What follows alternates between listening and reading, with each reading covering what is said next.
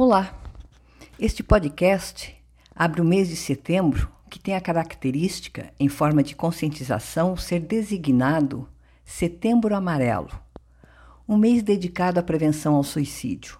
É uma tragédia mundial, com o Brasil saindo na contramão mundial, que tem a tendência de queda atualmente, para estarmos em um patamar de aumento nos casos das tentativas e efetivação de suicídios.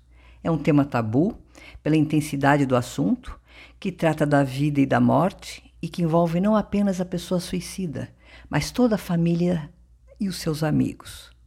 Há sempre a culpa envolvida que afeta muito os entes queridos. Como não vi, o que deixei de fazer, como foi acontecer.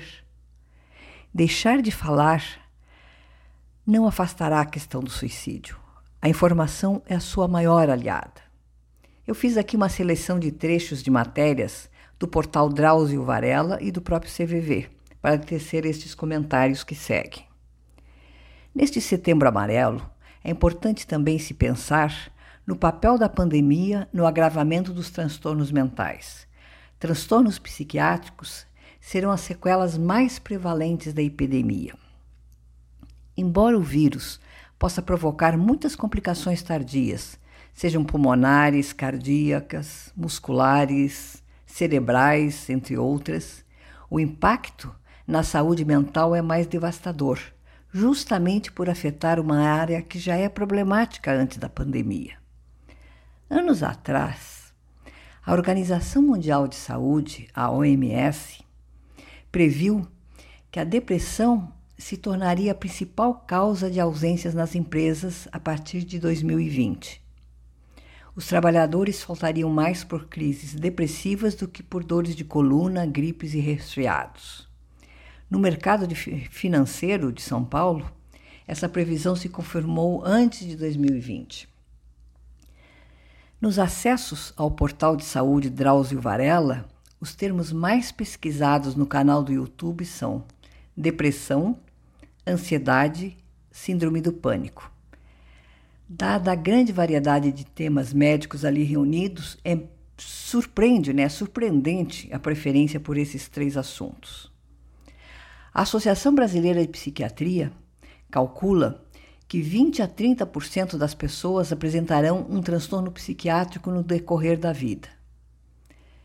Suicídios estão longe de serem provocadas apenas por dilemas existenciais e filosóficos insolúveis, como ainda há quem pense.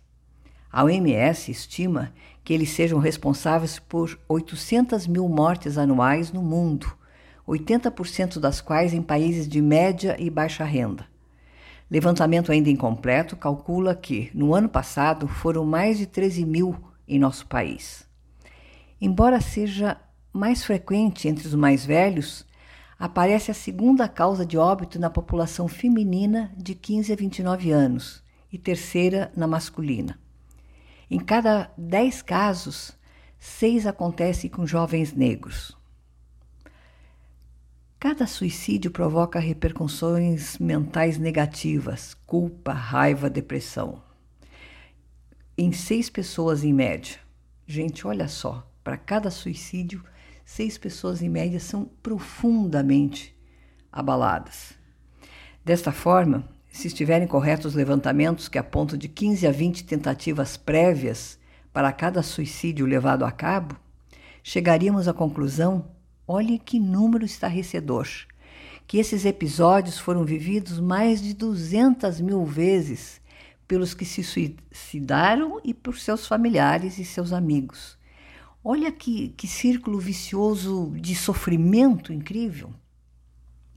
Tem um estudo realizado pela Unifesp que atribui a prevalência elevada entre os jovens a três causas principais: a popularização da internet, existe o bullying cibernético e comportamento de, de uh, compartilhamento né, dos comportamentos disfuncionais, como a anorexia nervosa.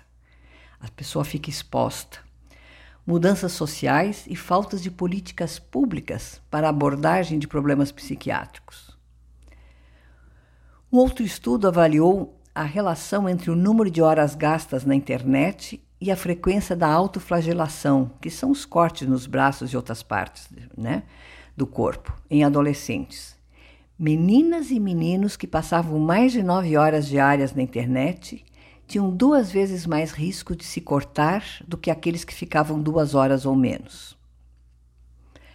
A Associação Brasileira de Psiquiatria calcula que 20 a 30% das pessoas apresentarão, eu acho que até eu já disse isso, um transtorno psiquiátrico no, decorrer da vida.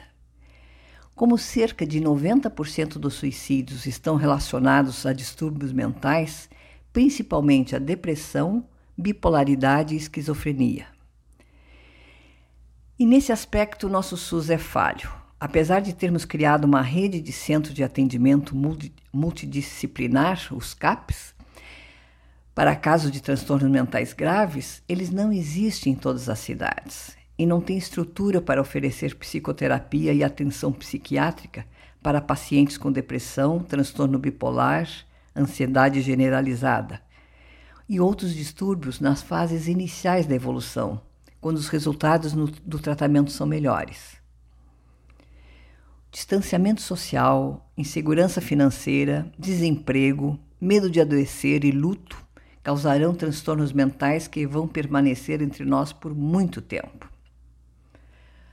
A Associação Brasileira de Psiquiatria, ABP, o Conselho Federal de Medicina, elaboraram uma cartilha, Suicídio, informando para prevenir.